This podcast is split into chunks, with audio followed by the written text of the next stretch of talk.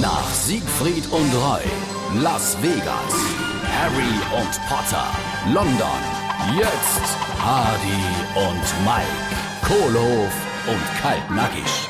Samo, kann man eigentlich ein Kerscherarm kriegen? Äh, was? Ein Kerscherarm. Also nicht, dass ich das doch schon mal irgendwie gehört hätte. Äh, was soll dann das sein? Ey, guck mal da, mein rechter Arm, ich kann den gar nicht mehr stillhalle. Der wackelt wie's Blatt von Rastischsee. Jesus, was hast du denn da gemacht? Naja, gekerschert, am Samstag, fünf Stunden am Stück. Seither kann ich mit rechts Sahne schlagen, ohne den Mixer aus der Schublade zu holen. Ach, Gott sei Dank. Du, aber bin ich aber echt froh. So langsam gibt's ein Bild. Ich war nämlich schon ganz schön neidisch auf dich. Wieso dann das? Ey, Ich habe das irgendwie falsch verstanden.